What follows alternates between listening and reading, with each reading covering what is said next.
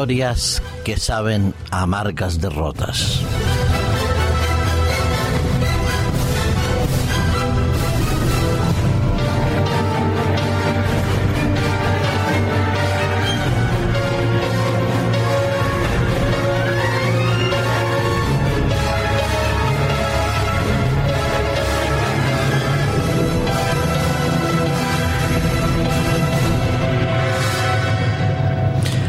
La verdadera salud no es la ausencia de enfermedades, sino el equilibrio y el desarrollo armonioso de todas y cada una de nuestras facultades físicas, mentales, morales, espirituales y sociales. para poder mantener este equilibrio de buena salud, se necesitan que tengamos también un conocimiento claro y fundamental sobre los principios básicos para ella.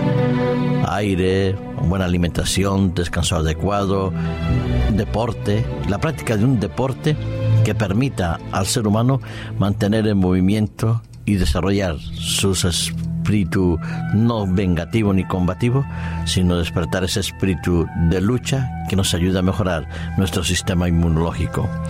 Son muchos los aspectos fundamentales en la salud el deporte es uno de ellos. Pero no pienso en el deporte de élite, en la competición forzosa y forzada a la cual se someten muchísimos deportistas para obtener determinado tipo de premios o ser implicados en otros tipos de escándalos por el uso de sustancias que son éticamente prohibidas y médicamente desaconsejadas. Reconozco que me gusta mucho el deporte, que en la medida de las posibilidades lo he practicado durante mucho tiempo y ahora pues hago lo que puedo porque no todas las edades tienen las mismas circunstancias ni las mismas oportunidades ni las mismas repercusiones físicas. Pero sí creo que en el deporte, la práctica del ejercicio físico es algo que es fundamental y necesario y que nos ayuda a vivir mejor y a sentirnos mejor. Cuando puedo, contemplo en televisión algunas competiciones que por sus características técnicas me son afines, me gustan o me distraen y me relajan en un momento dado. Anoche tuve la oportunidad de ver un resumen deportivo. Un resumen eh, sobre uno de los deportes que he tenido la oportunidad de practicar durante mucho tiempo, el, el básquetbol. En estos momentos, que los momentos que yo veía el informativo, ya los partidos habían concluido. Se trataba de la Euroliga, ese eh, máximo galardón que en baloncesto aquí en Europa, lo que correspondería en fútbol a la Champions League. Lo cierto es que daban el resumen de dos partidos que se jugaron en lugares diferentes, pero que tenían un objetivo para todos y cada uno de los que participaban en estos partidos. Era obtener unas victorias que les permitieran mantenerse en pie en la continuación de la Euroliga. Se trataba de pasar a los cuartos de final, a los cuartos finales de esta Euroliga. Dos equipos españoles estaban implicados en aquellos partidos. De un lado, el Gresca Bilbao competía en Málaga y el otro, el Madrid, el Real Madrid, que competía en Siena. Si los del Real Madrid ganaban por un puntaje superior a 23 puntos contra el equipo de Montepaschi de Siena, clasificaría para los cuartos de final.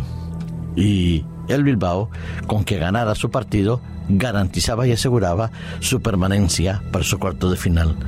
El partido, el del Real Madrid, intenso, denso y la verdad con una calidad eh, muy parecida a la que manifestaron en un partido anterior en la Copa del Rey de baloncesto. Pero el Real Madrid ganó. Ganó por 12 puntos contra el Montepaschi de Siena. El partido fue interesante. Fue una victoria pero una victoria que les dejó un cierto sinsabor amargo, puesto que no lograban clasificar para las finales, las cuartos de final.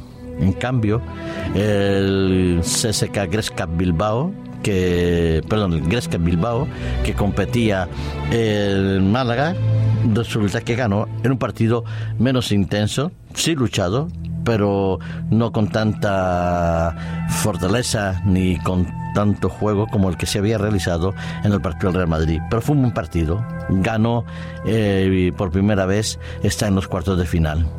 La victoria del Real Madrid con sabor amargo, la victoria del Gress Cup de Bilbao con un sabor positivo, dulce, permitiendo estar entre los eh, cuatro mejores equipos de la Europa. Y todos estos deportistas se habían preparado, esforzado, habían, se habían mentalizado, habían hecho todo lo posible para poder estar en la competición más importante y en nuestros cuartos de final. Quizás podríamos sacar algunas lecciones de la vida deportiva de estos deportistas de élite. Se esfuerzan, trabajan, se someten a dietas, ejercicios rigurosos, tienen que llevar un control o deberían llevar un, control sobre su calidad de vida. Hacen todo lo posible para obtener un triunfo, para conquistar, obtener la victoria y permanecer marcados en los libros de la fama durante mucho tiempo.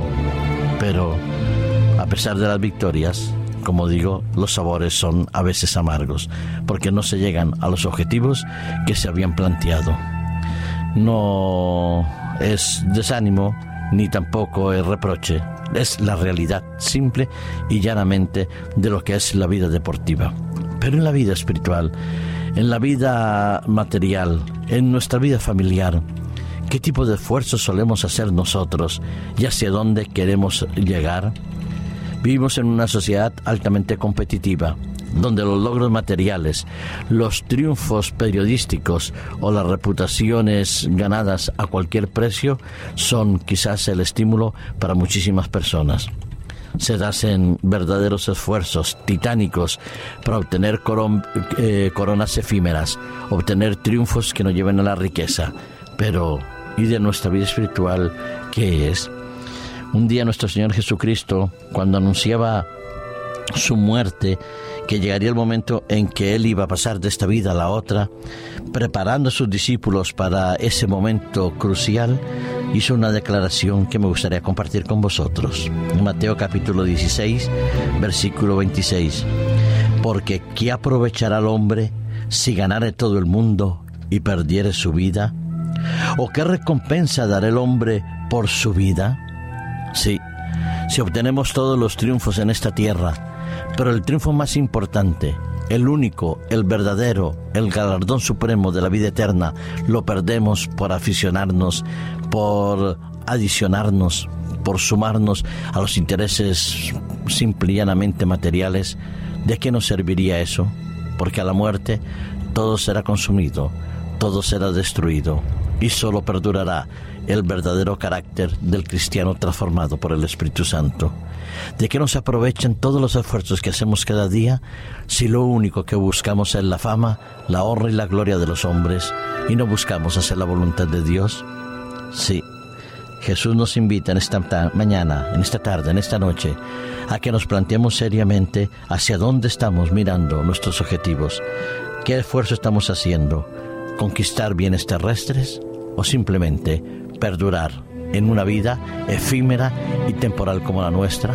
¿O buscar la verdadera vida, la vida eterna, la vida en abundancia, la corona incorruptible y el galardón supremo al cual Dios nos llamó en Cristo Jesús? A nosotros de elegir la competición en la cual queremos triunfar.